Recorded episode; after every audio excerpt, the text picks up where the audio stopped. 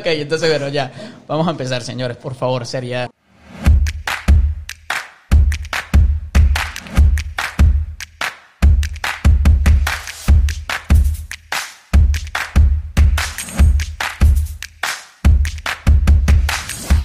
Ok, señores, ¿cómo están? Eh, buenísimo, entré con toda.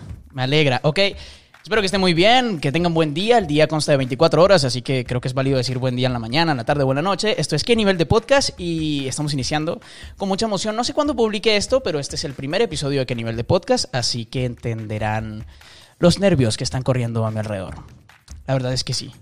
Pero le dimos, señores, estamos aquí. Por fin, esta idea está arrancando. Eh, estoy muy alegre por esto, porque pues ya veníamos rato pensando en hacer este proyecto y venía rato invitando al invitado, valga la redundancia de hoy. Lo veníamos hablando y le pasó una que otra cosa, algo que tiene que ver con el metro.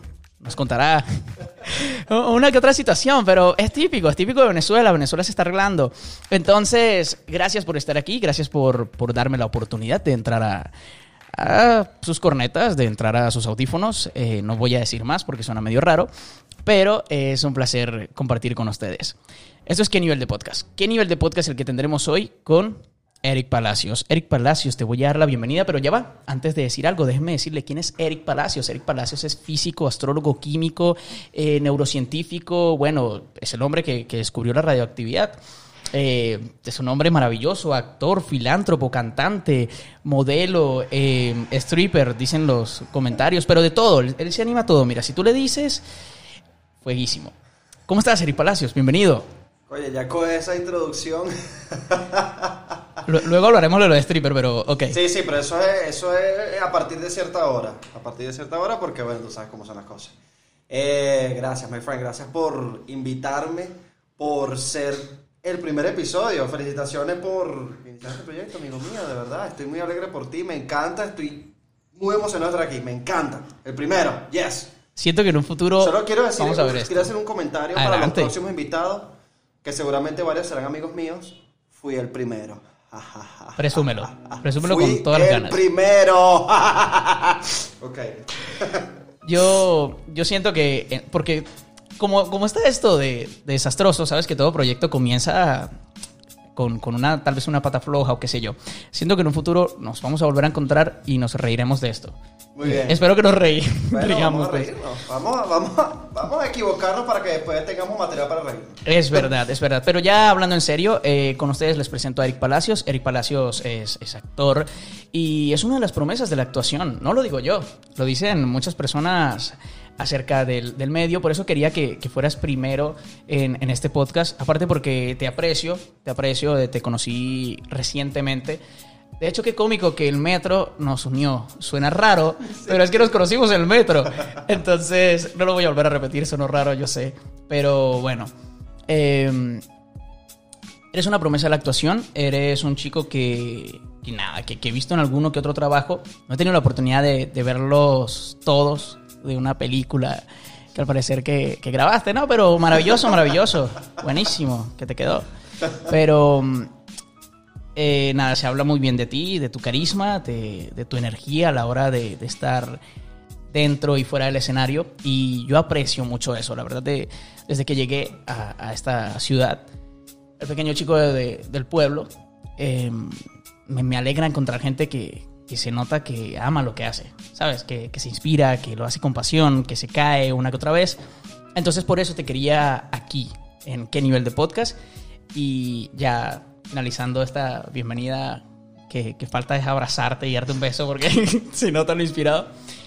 Quería preguntarte, Eric Palacios, eh, ¿con, crees que, ¿con qué crees que se rellena la arepa? No, mentiras, ya, ya vamos a hablar de eso, eso es importante. No, ya vaya, epa, esto es un tema importante, ¿ok?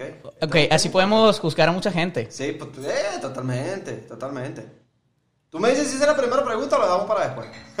No, lo, lo vamos a dejar para después. Pero, oi- oigan, tenemos una producción atrás que seguro sí. está haciendo desastre en la cocina. Están, creo que, preparando un café o un hervido, un sancocho. La verdad, no sé.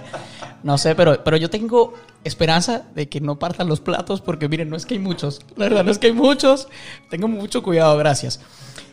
¿Qué es para ti, Eric Palacios, ser artista? O sea, ¿qué, qué hace que yo pueda decir, mira, soy artista? O sea, ¿qué crees que, que es que le da significado a esa palabra? Esto engloba muchas cosas. Es verdura. Eh, ah, Es verdura. eh, lo que pasa es que el, el artista, o sea, todo lo que todo lo que hace, todo lo que ve, todo lo que siente, ya eso lo convierte en arte de una manera, ¿no?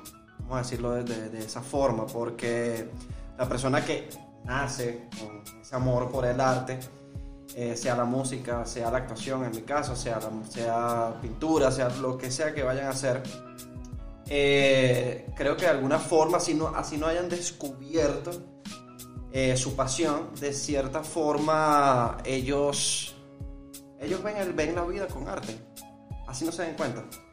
Eh, lo digo porque me sucedió. Yo, yo cuando me di cuenta que quería ser actor, antes de eso yo amaba ver las películas, me imaginaba en, en una película y no un tema de, de- de- de quiero estar en ese mundo. Ejemplo, Harry Potter, me imaginaba en Harry Potter, pero no en el mundo, sino como actor en la película, parte del elenco. Antes de yo saber que yo quería ser actor. Y yo siempre me imaginaba haciendo escenas en la escuela, en mi casa, yo siempre actuaba en mi mente, me veía en el espejo, pero yo no tenía ni idea que esto es lo que yo quiero hacer.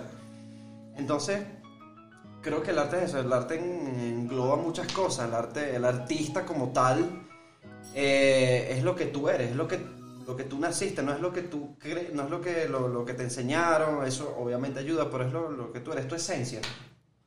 Oye, eso está, está bonito. ¿A qué edad pasó eh, que empezaste a ver esto de- del arte? ¿A qué edad tenías cuando, cuando dijiste, wow, quiero estar allí en esa película? Ok. Eh, bueno, fíjate, no lo vas a creer, pero yo, yo fui un niño que pasó por todos los deportes y nunca fui bueno en ninguno. Ah, ok. Yo por un momento dije, ¿pero qué está pasando? ¿Este hombre fue beisbolista, futbolista, basquetbolista? Béisbol Eh, no, no, no, no hizo, no, no practiqué béisbol. Eh, más allá de, es decir, con mi hermano, un guante y lanzar, no. Y un Eh, golpe en la cara. ¿Ah? Y un golpe en la cara, que Exacto, siempre es necesario para graduarse. Pero que si en fútbol, que si en natación, que si en ca hice karate. Ok. Eh, yo era cinta amarilla en karate, karate 2. Pero llegó un punto que no me gustaba, no era lo que yo quería, pues yo decía, quiero hacer karate. Y después era como, no, ya no quiero hacer esto. Ya no quiero hacer esto, mamá, sácame de esto, no me gusta. Eh, como te dije, desde niño siempre me ha gustado las películas, siempre he sido muy apasionado. Yo siempre, de niño, cuando por mi casa, a mí me encantaba jugar afuera con mis amigos, obviamente, los juegos de niños, el, el escondido, eso, pero siempre prefería estar en mi casa viendo una película. A veces evitaba salir a la calle con mis amigos a jugar porque estaba viendo una película. ¿Qué película, resulta- ¿Qué película crees tú, o sea, que tienes, que te haya marcado? No sé si tienes alguna película de niño que, que digas, fue un clic. Toy Story. Toy Story. Toy Story. No me hagas llorar porque pienso en la 3. No, no, no, no, no, no, no, no, no, digo para- fuerte. lloremos después. No lloremos después, todavía no, pero, pero creo que Toy Story yo de niño, yo no te sé decir cuántas veces yo vi esa película, era que yo la podía ver tres veces al día. La primera, la segunda. Y, y yo creo que la puedes seguir viendo, porque es que eso es algo que, que nunca se aburre. Como decir la saga Harry Potter. Yo por lo menos no puedo dejar de ver Yo Harry no me Potter. aburro Harry es como que Potter cada día. jamás. Jamás, y me sorprende, exacto, me sorprende igual. Me sorprende igual. Y bueno, sucedió todo eso, pero fue a los 16 años. Y esto va a sonar como que es verdad, es mentira, me estás mintiendo, pero es verdad. A los 16 años yo tuve un sueño. Ok. No recuerdo exactamente qué fue el sueño, pero siento que fue como mi subconsciente diciéndome, esto es lo que tú quieres, tú quieres ser actor. Yo me desperté ese día diciendo quiero ser actor, así, de la nada. Y busqué en el periódico, en la parte donde buscan lo- donde se buscaba trabajo. Eh, no me acuerdo cómo se llama ese, esa... Eh, ya va, los. Los, Los rapi- apartados, no, los los- apartados, algo así era. ¿Alguien recuerdan cómo era cómo era esa sección? No, que te voy a No, preguntar. no importa. Me encantó la cara. lo busqué allí, imagínate. Pens- amateur, yo inocente, pensé que ahí iba a encontrar algo que... Hola, ¿quieres ser actor? junto a encontré. Leonardo DiCaprio. ¿Sí? Sí, tú quieres ser actor, que no sé qué. Ah. Y ¿Cómo- llamé a ese ¿Dónde encuentras ese periódico? número y era, era una academia. Ah. Y así fue como comencé a los 16 años, hace 12 años, en el 2010. Y así fue como comencé. Y desde ese momento, una de mis filosofías de vida confía en tu subconsciente, porque tu subconsciente sabe más que tú. Wow. O sea, es una frase que, que ahorita la, la, vamos a anotar, ¿eh? Tu, y la vamos a poner en esta pared, en la pared de la cabaña. Eh, me, me, alegra que estés aquí en la cabaña. Eh, es un espacio muy personal, un espacio muy íntimo al que se acercan personas que, que de verdad siento que su energía fluye. Entonces me alegra que estés aquí y retribuyas con, con tu buena energía. Qué, qué, hermosa historia. Por lo menos te cuento mi caso. Cuenta eso, te iba a que fue, ¿qué, qué pasó? Sí, porque, porque es, es, cómico hablar esto y entender que, que, que, todo coincide. Porque en mi caso, eh, yo, yo siempre fui un niño muy extrovertido. Extrovertido al punto de que si hubiese habido un manicomio en, en mi pueblo, me meten allí, un reformatorio, porque siempre tenía demasiada energía y me pasa incluso ahora que a veces mi mente iba a millón eh, conforme la boca. O sea, yo iba, me trababa a veces de, de, todo lo que iba pensando. Era algo así como que, ay, quiero y hacer esto y ta, ta, ta. A veces me trababa. No tartamudeaba, pero era como que me daba ahí es a veces como el cerebro de una amiga que tiene como dos de RAM, entonces hay que darle chance, ¿no? Yo la adoro, yo la adoro. Ella sabe que la adoro. Entonces, eh, me va a lanzar un caldero. Lo estoy viendo venir. Después del podcast, ¿sabes lo que va a pasar? Sí, sí, tengo miedo, tengo miedo. Entonces, eh, pasa que yo me levantaba a las... O sea, vamos de regreso. Niño, a eso de los seis años, yo fui a un cumpleaños de, de un primito, ¿sabes? De la familia. Entonces en este cumpleaños contrataron a un payaso. Y eh, típico de niño salido, eh, para quien no sea de Venezuela salido, ¿sabes? Que, que extrovertido, metido, como que, ok. Explicando un poco de Venezuela y su jerga. Entonces yo consideraba, y todos considerábamos que ya estaba aburrido lo del payaso, o sea, estaba muy formal, era como, hola amigos, y ya como que, ok. Entonces yo me puse a hacer juegos y a sabotear los juegos del payaso. A, burlarme y a hacer chistes, entonces esto a los niños les gustó, el payaso tenía pinta de matarme, pero, pero al final de la fiesta, cuando ya todo salió, el payaso me estaba esperando en una esquina. Yo hasta ese momento no había visto Eh, juegos de terror. ahí, eso suena bastante pero, mal, ok. Pero eso suena bastante mal. Y la verdad era como una escena, pero uno entre la inocencia era como que, ¡ay, un payaso! Entonces, resulta que, que este payaso era jefe, o sea, era el dueño, eh, el líder de un grupo de teatro en mi pueblo. El único grupo de teatro que existe y ha existido y espero que exista aún.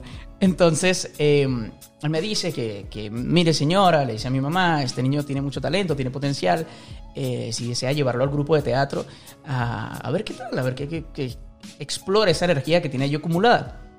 Porque era así el caso. O sea, yo andaba siempre, me soltaba cinco segundos y creo que ahorita también. Y terminaba por allá, no sé, guindado en un alambre, una cosa así, jugando, corriendo. Entonces, eh, voy al otro día al grupo de teatro y voy con mi mamá. Mi mamá me deja, se tiene que ir a trabajar. Y yo con una pena, era en un cine y sentado allí. Ya el segundo día andaba montando zancos, haciendo malabares, fastidiando, corriendo aquí y allá.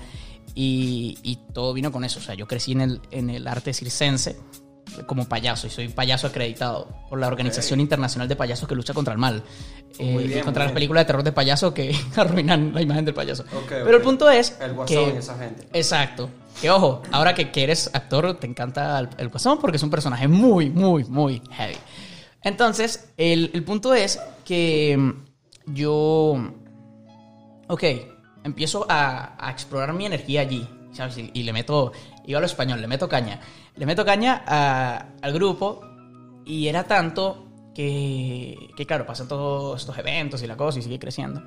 Ya en la edad adolescente, yo me levantaba a las 5 de la mañana para ver los programas de cine de Film Song, Hollywood One One. Que eran, eran que eran, eran las entrevistas de cada nueva película. O sea, yo mi pueblo, el, el problema era que en mi pueblo no había un cine.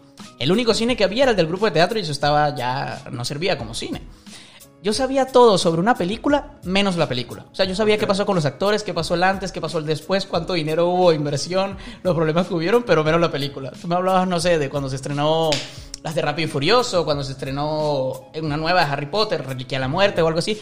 Y yo como que, bueno, sí, el actor comentó ya, esto. Ya. Vamos a rebobinar. Cuando okay. eras niños, estaban estrenando las Reliquias de la Muerte. Eh, ya, no, no, no, eso no no fue digas tanto. más, no digas más. Es que No sí, digas ¿no?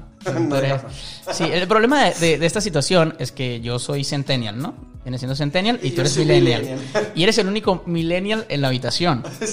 Entonces, Gracias por sí. eso. Sí, tenía que decirlo, entonces como que eh, pecado.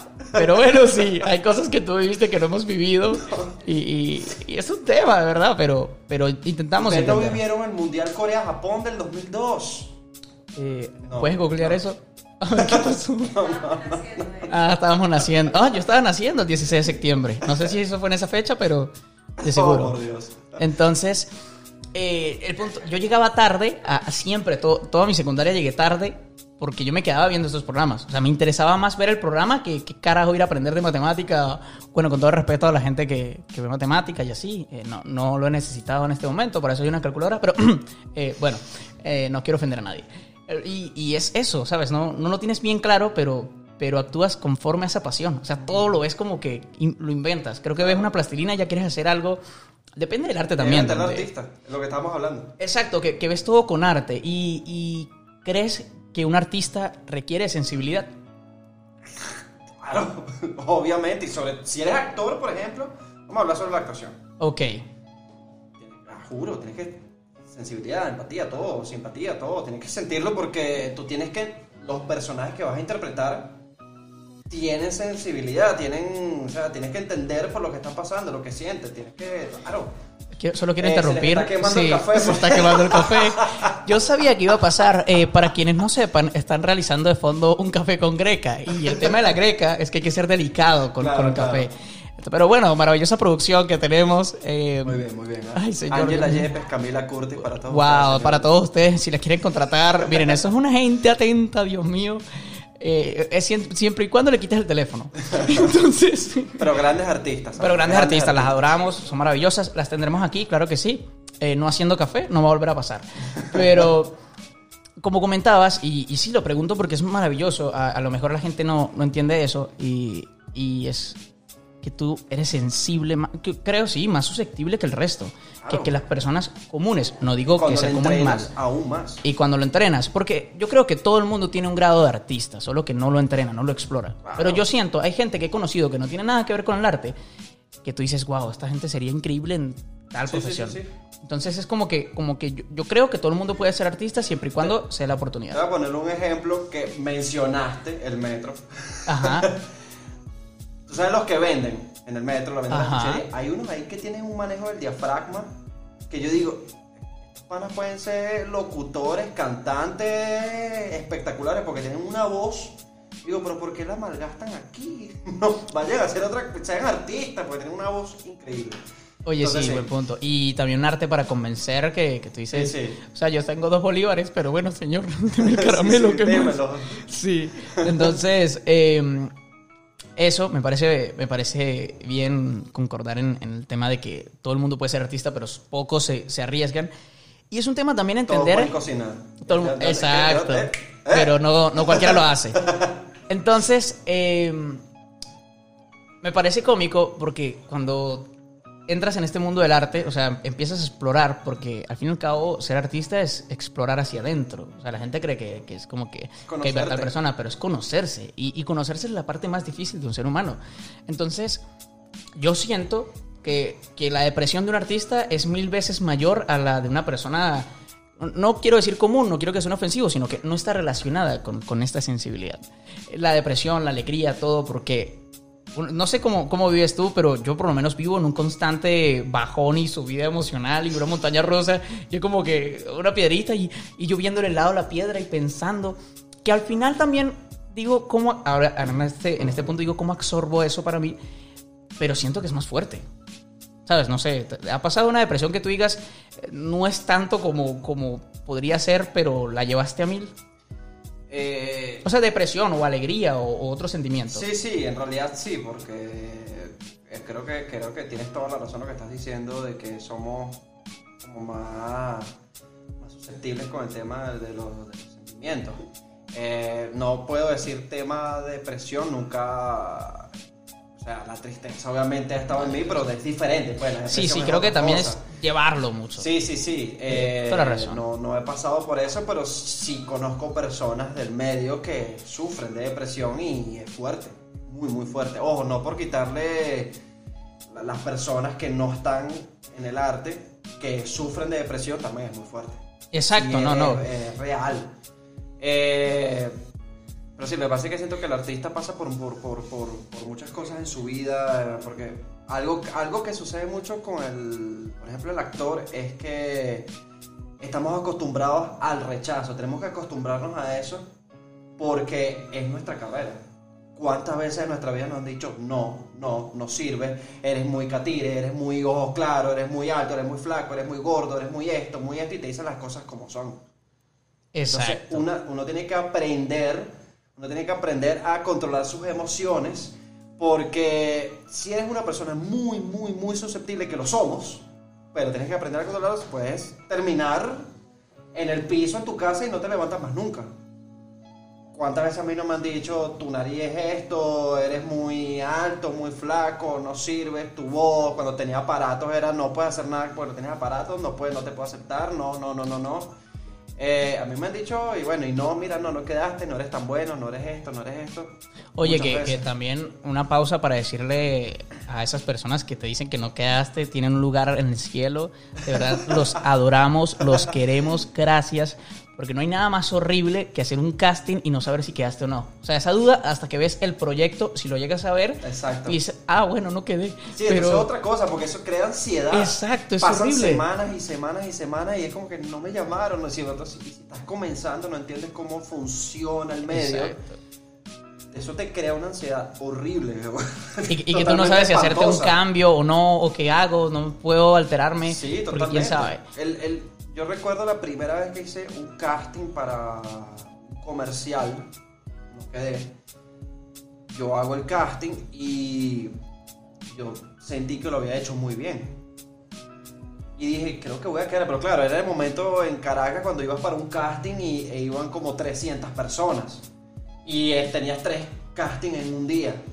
Ibas para, vamos a lanzar nombres aquí, directores de casting, pero ibas para donde Marcos Purro, ibas para donde Minó, ibas para este, para aquel, para aquel, para aquel, para aquel. Un abrazo para todos Para ellos. todos ellos los queremos mucho. Gracias un por momento, un segundo ahí como que, que de verdad los queremos. Miren, también estamos activos, ¿no? Para, para que tengan claro, pues. Seguimos en el medio, no, no, no hemos Seguimos en el medio. Sí, no, yo sé que estamos haciendo un podcast como si ah, fuésemos gran cosa, pero ahí también parte que nivel de podcast en el sentido de por qué esperar que, seas como que la estrella más grande y si pasa y si lo deseas hacer para poder hablar un poquito de lo que has vivido, porque a lo mejor hay otra persona eh, que está tras tuyo, no significa que seas mejor, sino que está en el mismo camino, pero, pero pues tiene menos experiencia o qué sé yo, y quiere escuchar lo que estás viviendo. O sea, le puede servir esa información.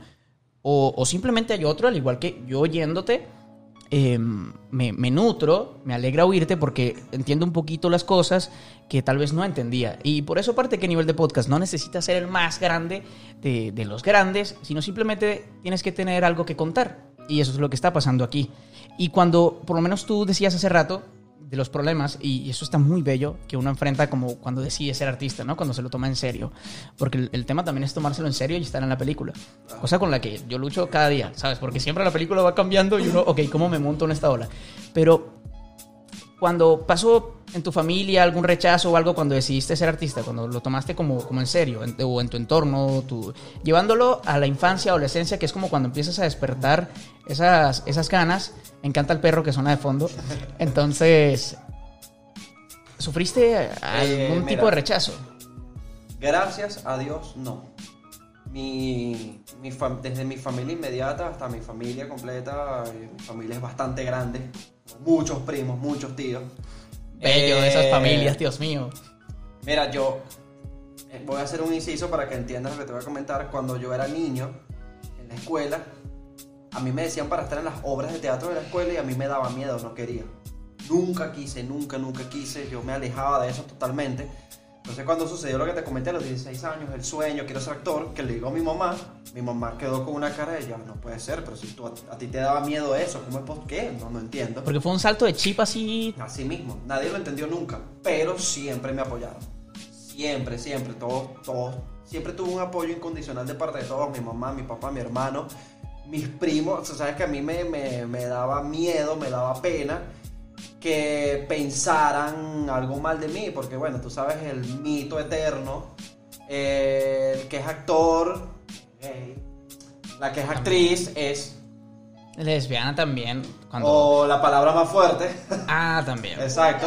Que no las- Son, son, son, son, son los mitos de, de- de la actuación, pero entonces me, entonces me daba como miedo que mi familia pensara algo que no era, pero nunca sucedió. Mi familia siempre, eh, siempre me apoyó, siempre que me encanta, que de pinga, que cómo lo vas a hacer y ya comenzaste y qué vas a hacer y, siempre me preguntaban y me preguntaban, entonces me sentí muy apoyado, cosa que yo sé que mucha gente no tienen ese privilegio, personas que han salido adelante incluso sin el apoyo de su familia, porque no les gusta que haga esto, porque quiero que seas doctor, quiero que seas abogado, quiero que seas esto, esto, esto, esto, esto, pero no artista porque vas a pelar bola, como dicen. Qué hermoso saber esto ya. Yo tengo que dar un aplauso a tu familia porque no se lo merecen. Me encanta. Los efectos y la cosa, pues. Los efectos, sí, sí. Pero qué hermoso, de verdad qué bonito saber eso.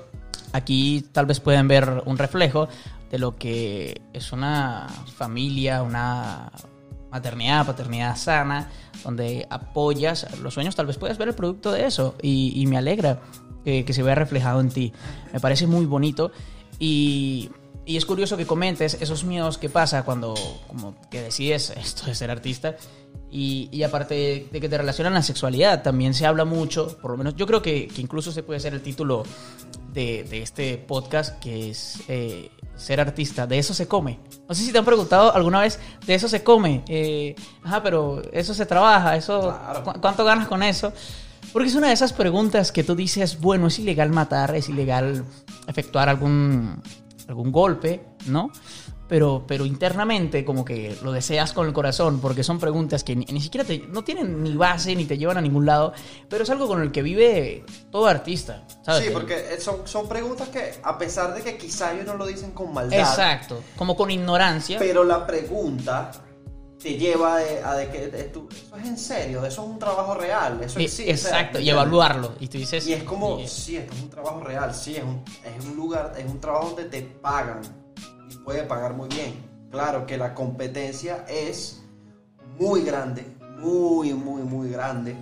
Y puede que por mucho tiempo no recibas este, una retribución monetaria. Obviamente puede suceder, no te pagan, no, sucede. Vas una, una- estás en una obra de teatro, pero lo haces por el amor al arte. Yo hice mucho amor al arte entre el 2010 y 2015, lo hice mucho, mucho, mucho, mucho, mucho.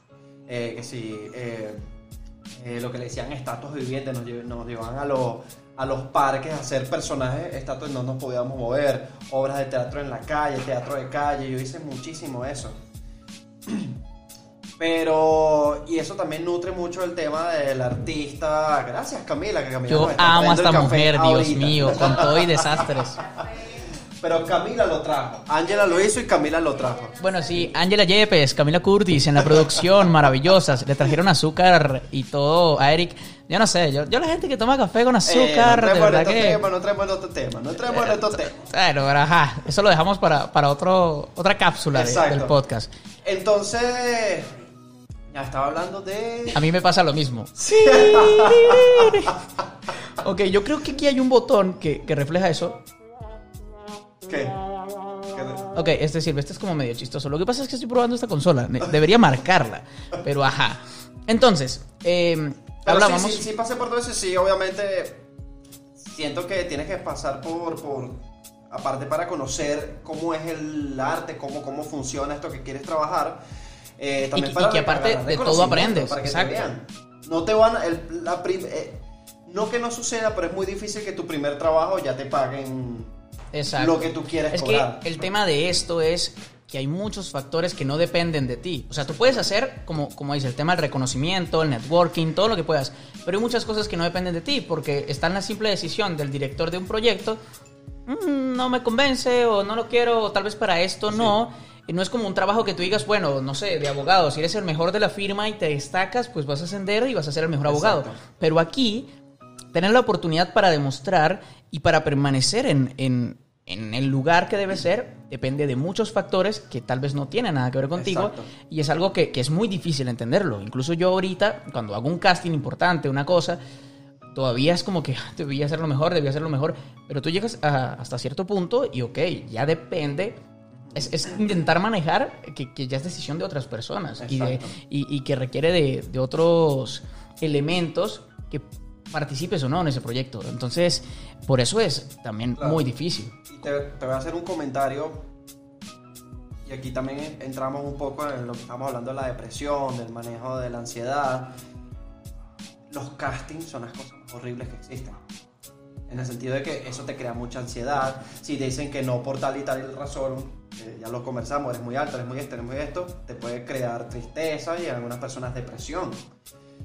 Pero hay algo que en 12 años de carrera he aprendido es que el 90-95% de las razones por las cuales tú no quedas en un proyecto casi nunca es por ti. Hay mil y un razones por cual tú no quedaste. Y casi nunca eres tú. Entonces he aprendido de que cuando vas para un casting, lo mejor es, vas, tú entregas tu trabajo, lo que tú sabes hacer, las herramientas que puedes dar hasta el momento de las herramientas que tienes hasta ese momento, haces lo mejor que puedes y luego cuando salgas te olvidas de eso. Ya lo hiciste, ya, ya no puedes hacer más nada. Lo que pasa allá adentro ya tú no lo puedes controlar. No, no sabes qué va a pasar. Eso pensar, quede, no quede, escribirle al director de casting, eso todos pecamos por eso. Quede o no quede, sí, sí. A las 12 ya de la va, noche. a Hola, ¿cómo estás? Es, hola, ¿cómo estás? Vale, mira, hasta para saberse. No. Si no, yo llevo el Suéltalo, café. Suéltalo. Porque ya eso no depende de ti. Este, no, puede que suceda que, mira, sí, me gusta mucho este actor, pero no, no sé, este, para el perfil, no, no me gusta para el personaje. Es muy bueno, pero para el perfil no me gusta. Pero ahora ya sé quién es, capaz para un próximo proyecto lo puedo llamar. Yo por lo menos pienso eso. Para mí el casting, ojo, por un lado me lo disfruto. El tema de los nervios, el tema de la hoja con tus datos y la cosa y esperar, eso me lo disfruto. Aparte porque tienes la oportunidad, uno, de hacer networking, eh, dos, de ver a los demás y, y copiar características de ellos, eh, robar como un artista, aprender, ver, muy rico el café, chicas, Bueno, de verdad bueno. que con todo y quemada. Yo no, no he volteado, no he visto la cocina cómo está, pero... Voltees. Ok, grabemos primero y luego sí. Sí, sí, sí, sí. Ok, ok, no lo hagas. Qué horrible cuando alguien te dice no hagas esto porque estás como que. Ah, ok. No te rasques. Sí, sí, sí. Ajá. Sí, te voy a hablar de esta persona, pero no voltees a verla. Y volteas rápido. Así, bro. ¿A quién? ¿Quién? Entonces, em, te, te comentaba que por lo menos yo me disfruto mucho ver, ver a las personas en los castings porque hay, ¿sabes? Hay personas experimentadas, hay personas que no.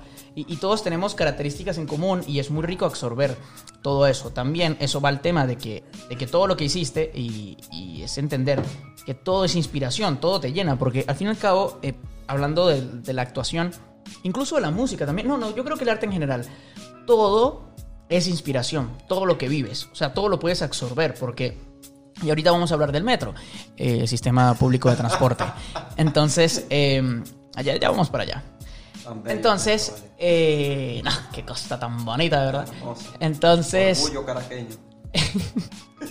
entonces, eh, por lo menos, yo siento que el casting pasa fuera de lo que es el casting. O sea, siento que tu presencia, tu manera de hablar, tu manera de comportarte, tu manera de, de- de compartir con las personas, que, que no se sienta, que no se perciba que, que es un, un modo político de actuar, sino que sea profesional, con una barrera, pero sincero, lo más honesto que puedas. Siento que eso dice mucho. O sea, siento que ese es el casting de, de un ser humano, porque al fin y al cabo, yo por lo menos no sé cómo... ta- También es un poco depende, porque hay quienes les interesa es que funcione en cámara y ya. Pero hay otros, que son las personas con las que amo trabajar, les interesa que, que fluya esa energía. Sabes, que haya una gente bien, que puedas decir, wow, puedo trabajar bien con esta persona. Porque por eso el arte es tan emocional que si todos damos lo mejor de nosotros eh, y, y damos lo mejor por el otro, quedamos bien todos. Entonces, yo siempre me mm, trato de comportarme como yo buscaría un talento. Como yo lo buscaría desde que pasó por esa puerta. Este carajo es un artista. O sea, es wow, respeto aquí, no, no ínfulas ni nada de ello, ni ok, quítate, voy yo, cosas así, que veo mucho. Que, o, o también gente desubicada, que es como que, ah, ok, que hay, ah, qué linda planta de mango. No sé. Entonces, siento que el casting también pasa allí por detrás. Entonces, para mí resulta siempre siendo un aprendizaje. Sí, claro. Ahora luego está el post-casting, que es donde empieza todo el, el- el desvergue, por decirlo así, emocional. La, la reunión, los técnicos, este, el Sí. director, tal. Mira, aquí te tengo las opciones. Cosa que voy a agregar un, una- Agregue su un inciso. apartado, un inciso. Incise, incise. Incise. Nueva palabra. Hay algo que creo que también casi todos los actores pecamos de pensar en algún momento que el director de casting está en contra de mí. El director de casting nunca está en contra de ti. Más bien el director de casting quiere que tú quedes porque es otra opción buena para presentarle al director, al productor, al que le vaya a presentar la opción. Mira, te, te traje 10 opciones. Entonces, él va a hacer todo lo posible por ayudarte. Si estás nervioso, no te preocupes. Todos, todos siempre estamos nerviosos. Eh, que si tienen que repetirlo, de verdad, él va a tener este, la paciencia, va a tener las ganas de repetir porque quiere que salgas bien. Y- y le ¿Entiendes? conviene. Porque él te está proponiendo por algo.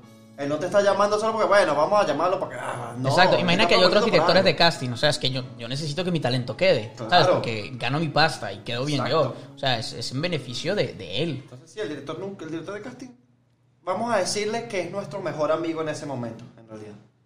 En ese momento Bueno, estás sí, tú frente a la cámara y él está ahí. Exacto, porque es, es el único amigo que, que creo tienes en ese, en ese momento. Pero hablando de eso, me da risa. ¿No te ha pasado que, que llegas súper tranquilo, súper todo, sabes todo tu proceso tranquilo y al momento de la cámara... ¿Sabes? Pero- eso es un clásico de la actuación. Eso es actuación 101. Es tipo, nivel ok, 1. Ah, claro, sí, por supuesto, claro, claro. Ya, yo me sé el texto. ¿Qué pasa aquí? Y, te lo, y lo practicas enfrente del espejo y dices el discurso del año, así bello, hermoso, lloras enfrente del espejo y enfrente de la cámara.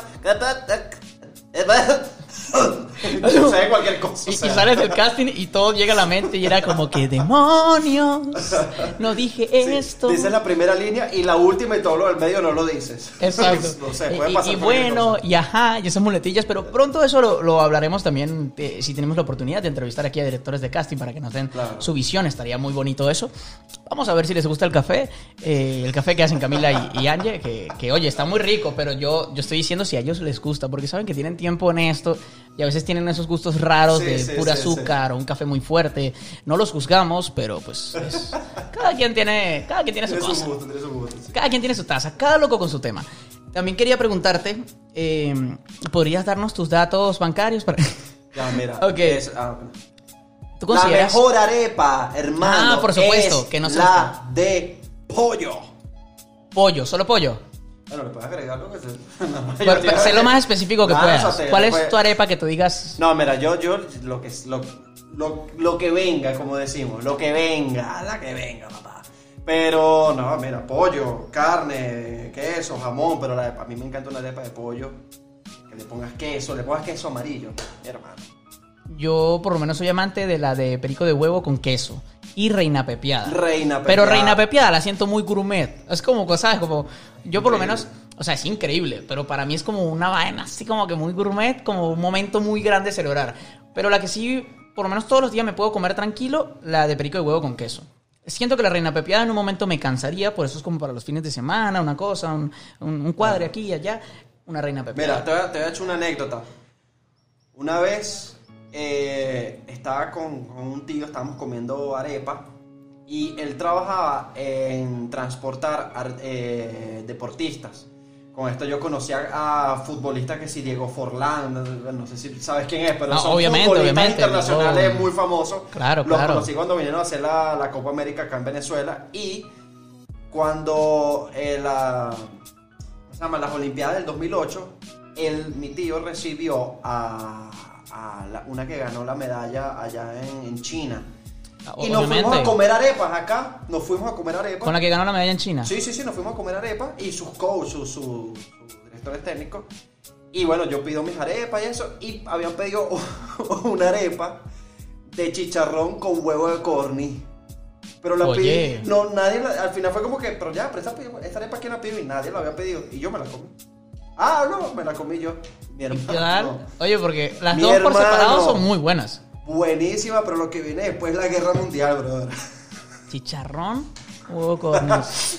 no te la recomiendo. Una sola vez para probar, pero Sí. no duermas en casa de nadie. Exacto, no, no tengas una cita, No, no, no tengas tengas una de cita, mi eso. hermano, porque va a estar heavy la pu- cosa. Eso como para un sábado y que el domingo no tengas que hacer nada en tu casa, entonces estás tranquilo por si acaso.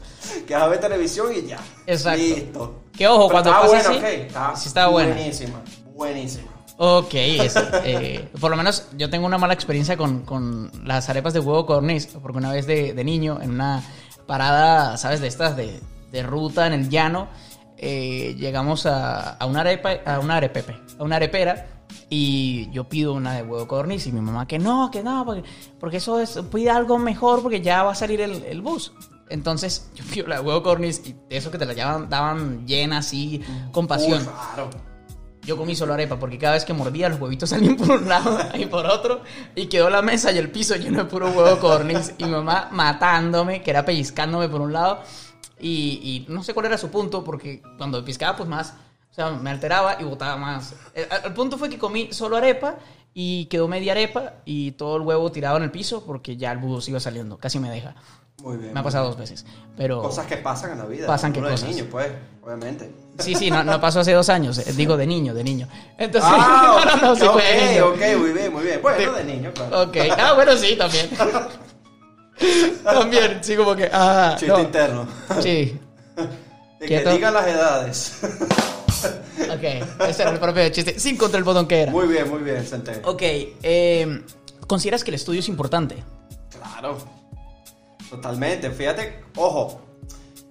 Hay muchos profesionales este, venezolanos e internacionales que, que lograron, que son actualmente alguien muy reconocido, que son muy buenos en su área de- del arte y nunca estudiaron. Pero el hecho de que nunca hayas estudiado una academia o una escuela no quiere decir que no estudies por tu cuenta. Ellos estudiaron. Si eres un director, por ejemplo Quentin Tarantino, Quentin Tarantino nunca estudió. Pero ese Que su historia fue viendo películas Ha de- visto 4.000, 10.000 películas en su vida y las ve con un estudio y las notaba y obviamente estudió. El leer, el, eh, escribir, escribir lo que se te ocurra, no sé, siempre estás en constante estudio. Y, y eso es lo que me encanta del arte, que el arte, por ejemplo la actuación, es una carrera que estás en constante estudio. Sea porque leas un libro, porque veas una película y veas lo que, lo, lo que hace un actor en escena, porque estés trabajando en una obra de teatro y el actor con el que o la actriz con la que estás trabajando, tú ves su forma de trabajar y eso te nutre a ti. Así yo aprendí, yo, bueno, yo, yo estuve en una academia de actuación, pero no, no, ahí no aprendí nada, me di cuenta de eso mucho tiempo después y yo no- nunca estudié. Yo nunca estudié actuación y yo lo que he hecho lo he aprendido por la experiencia, por lo que he leído, por ver películas y los actores con los que yo he trabajado que me han Perfecto. nutrido tanto. De hecho, me, me alegra que, que lo expongas así porque en eso compartimos eh, nuestro punto de vista.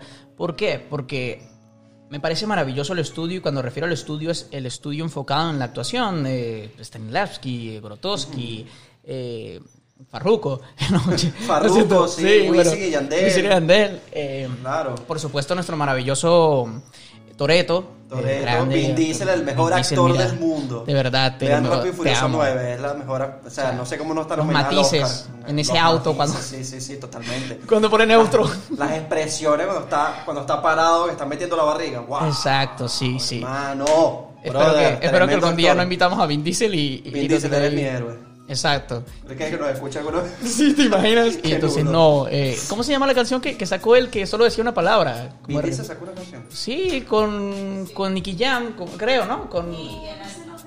Solo, solo es una palabra. Mentira, la Tienes voy que oír a eso. escuchar. Tienes que oír eso. No la voy a poner aquí. Me encanta. No la voy a poner aquí porque YouTube nos banearía por, por derechos. No, no, yo, Pero- pero tengo que escuchar esa canción. Pero solo dice una palabra, como que... Ah, fuck you, tú no entiendes. Sí, solo dice eso, lo tienes que oír. No Tengo puedo que que escuchar oído. eso. Pero entonces, el punto es... eh, Viste, viste, por, por- es un artista íntegro, hace muchas Dios mío, cosas. es verdad. Hasta bailar. Bueno, sí, ya va, fue Ada, fue niñera. Ahí sí lo respeto. Sí, sí, Hasta ese sí. punto iba muy bien. Pero ok, dejaremos las opiniones que ya lanzamos muy, muy. En otro, en otro capítulo hablamos de cine y de películas y series y los mejores actores. Eso Vin va. Diesel y La Roca, los mejores actores del mundo. Eso va, eso va. Entonces, eh, por lo menos cuando te refieres al constante estudio, te lo digo porque al igual que tú, yo no he tenido la oportunidad o no lo he deseado de estudiar estas técnicas, Nietzsche, Grotowski, Stanislavski, que, oye, muy genial y maravilloso porque han tenido un recorrido y te están dando esa experiencia. Pero aquí me refiero a que siento que, que en el tema de la actuación que nos estamos refiriendo ahorita, hay gente como todo, yo siento que el fanatismo o, como tener opiniones tan marcadas hacen daño. Entonces, hay personas que dicen, mira, esto es así porque es así y porque la técnica lo dice y porque el método lo dice y es así. Y yo me desconecto de esa gente porque es como que no partes del principio que, ser artista es ser humano y, como actor tienes que vivir. O sea, es que tienes que vivir porque al momento de una cámara lo que te va a dar una cartelera, un, abanico de información es lo que has vivido o has internalizado de otras vidas. Entonces, eh, me parece también hermoso. mucho eso es lo que enseña Meissner. Exacto. Estar en el momento y estar con tu compañero de escena. Y lo que está sucediendo en el momento. Entonces, eh, eso es maravilloso porque sí, a veces cuando tal vez no coincides en una forma de trabajar con otro, se, se arraiga y siento que la cuestión es también dejar fluir. O sea, es, es maravilloso. Por lo menos yo he amado cuando un actor me cambia la propuesta y, y me lleva a pensar otra cosa. Y yo digo, wow, o sea, te, da un giro de tuerca y dices, wow, tal vez la cosa puede ir por aquí. Me pasó como, me ha pasado como dos veces, que son las veces que más me han enseñado, y yo digo, wow, qué increíble. O sea, yo creí, venía con esta propuesta y que era de la A a la Z, y me lo cambiaron todo. y, y, esa es la idea, ser moldeable. Por eso es que yo, cuando voy a un primer ensayo de una obra de teatro, yo no voy con propuestas, yo no voy con nada. Yo voy a ver lo que sucede, a leer, a estar con mis compañeros, a ver lo que me dice el director, porque no, porque me gusta lo que sale del momento y créeme que los ensayos eh, salen cosas que tú nunca te imaginaste. voy a decir una cosa aquí. El 99% de las veces, cuando tienes un personaje, la primera impresión que tienes de ese personaje nunca es la forma que tienes que llevar el personaje. Porque siempre es la eso es lo cliché Exacto. De, lo, de lo que vas a interpretar lo que tú eres como humano y lo percibes. Exacto. Así como lo percibes, no es, no. Tienes que entenderlo, internalizar, ser sensible en él, entender por todo lo que está pasando. Y vamos a poner el ejemplo más claro. Cuando te dicen, ah, vas a interpretar un malandro. Entonces empiezan a hablar de cierta manera, empiezan a... ¿Qué lo que? Que todos así. Sí, es que, no, no, no, no, ya va, ya va, ya va esta persona está partiendo de algún lado, esta persona es así porque por una razón entiende qué es lo que sucede. La, la parte física, la parte. Eso va a salir en algún momento, gracias Camila Curtis. Para sí, todos ustedes. Lo sentimos por el ruido de fondo. Maravilloso. ella, ella, ella saliendo por la derecha, muy calladita. Yo no sé cómo hará al, regresar de una fiesta o algo así. Ellas nos escribieron: Mira, vamos a ir a comprar. Y así súper calladita, ahora te trancan la puerta. Muy bien. Ok, sí, siento, yo creo que es una indirecta. Sí, por sí, del café, tal vez. Exacto, yo creo que sí, yo creo que sí. Pero bueno, sí me entiendes lo que te estoy diciendo. Por supuesto, por supuesto. Eh, lo que tú vas descubriendo en los ensayos, que es el trabajo que tú haces en tu casa leyendo y lo que te dan tus compañeros de escena, lo que te da el director, en tal caso que no hay compañeros, o sea, que es un monólogo, pero lo que te da el director, lo que te da el momento, lo que te da el texto, el escritor, lo que tú vas descubriendo es mucho más enriquecedor que llevar una propuesta súper montada, porque créeme que es muy posible que te vaya a decir, no, no, ya va, vamos a trabajarlo de otra forma. Sí, es, actuar siento que de una manera muy rígida, pues te mata, te, te, no te mata, porque tal vez hay gente que sobrevive así, pero te resta de tanto potencial, De, de, descubrir tanto sobre ti, tanto que puedes dar, y, y por lo menos como hablábamos con el tema inspiracional, que al fin y al cabo todo te enseña, o sea, por lo menos como actor, toda cosa que hagas, puedes decir, bueno, sé manejar cartas. Tú nunca sabes si tu personaje tiene que saber manejar cartas. Eso en el aspecto, pues, físico.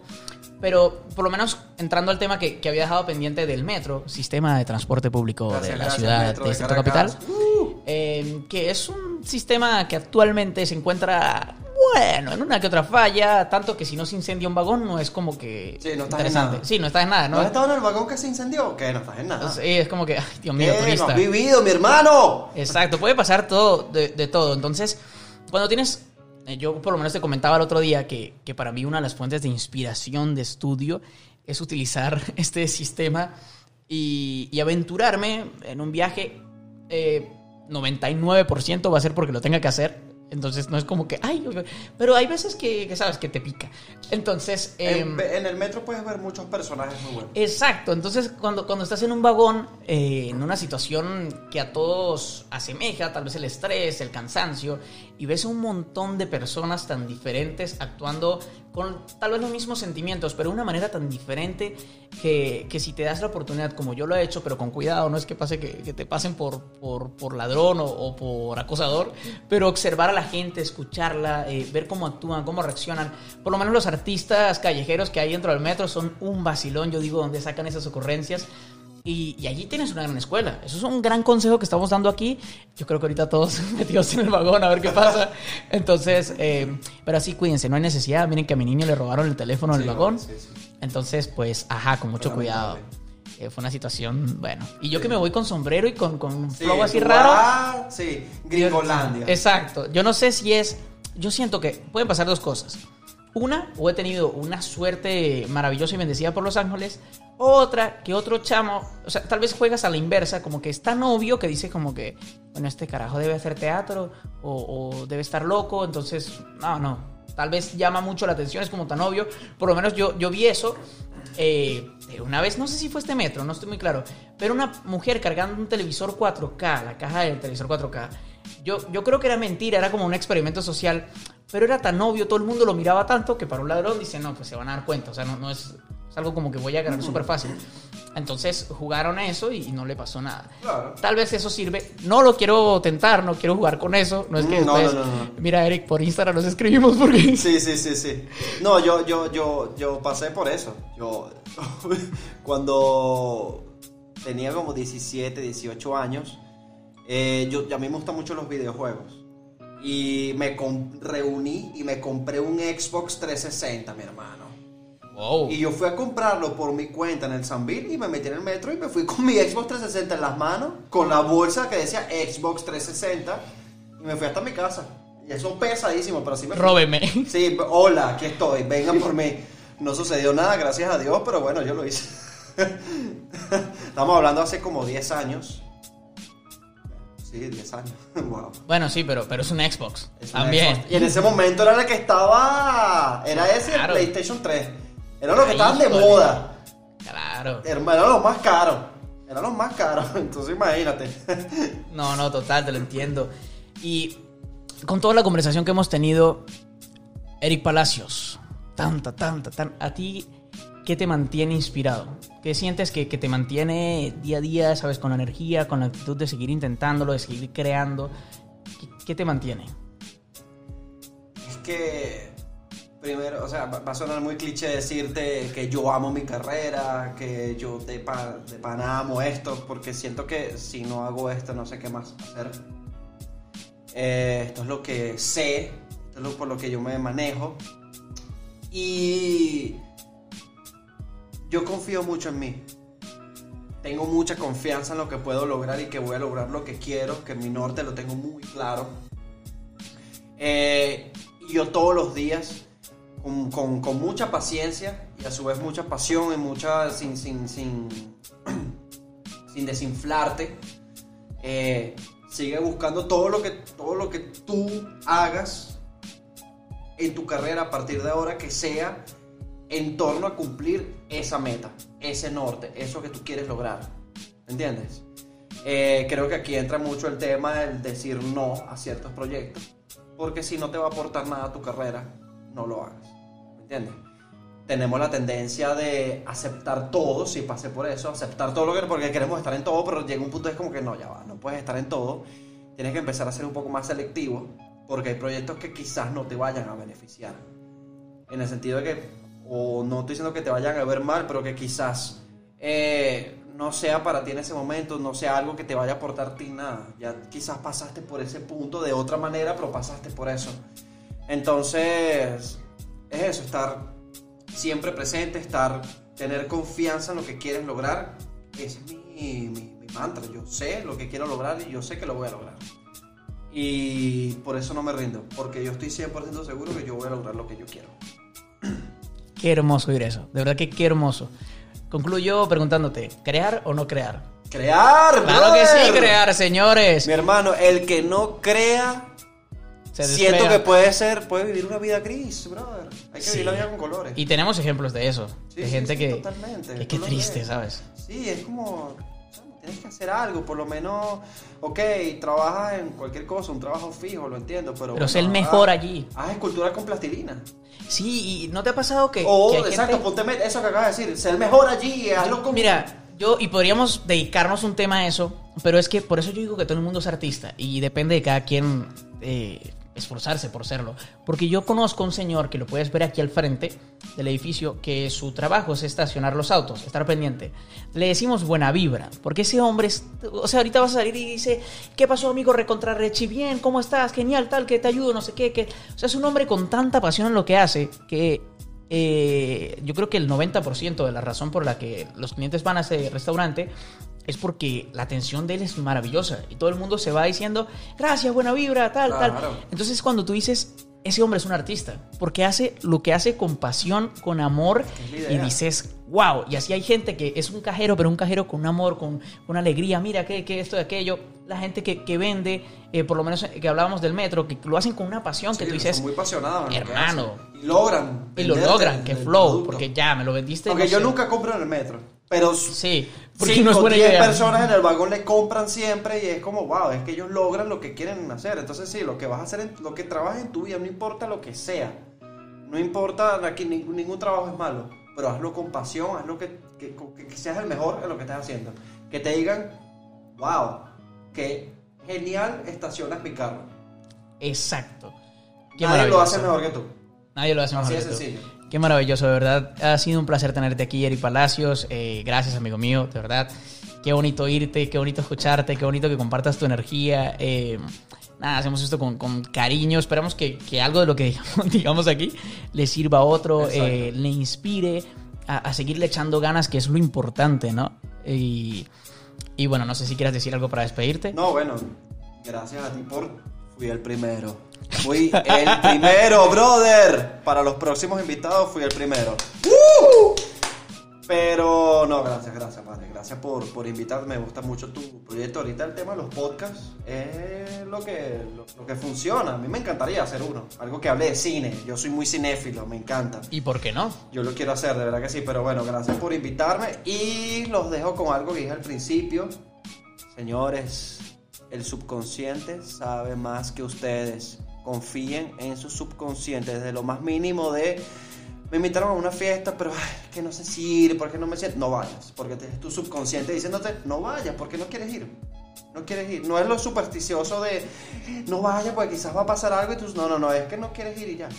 Entonces confíen en su subconsciente. Así de sencillo. Qué hermosa oportunidad hemos tenido aquí con Eric Palacios eh, de compartir qué nivel de podcast.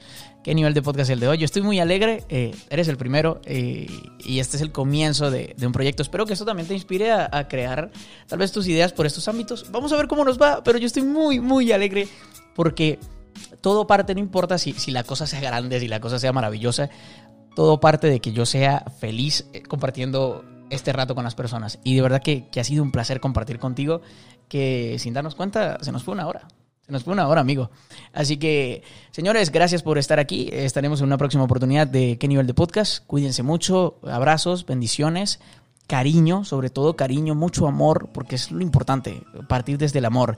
Por si nadie te lo ha dicho, te quiero, te adoro, lo estás haciendo genial. Sigue echándole ganas. Y nos veremos en una próxima oportunidad de qué nivel de podcast.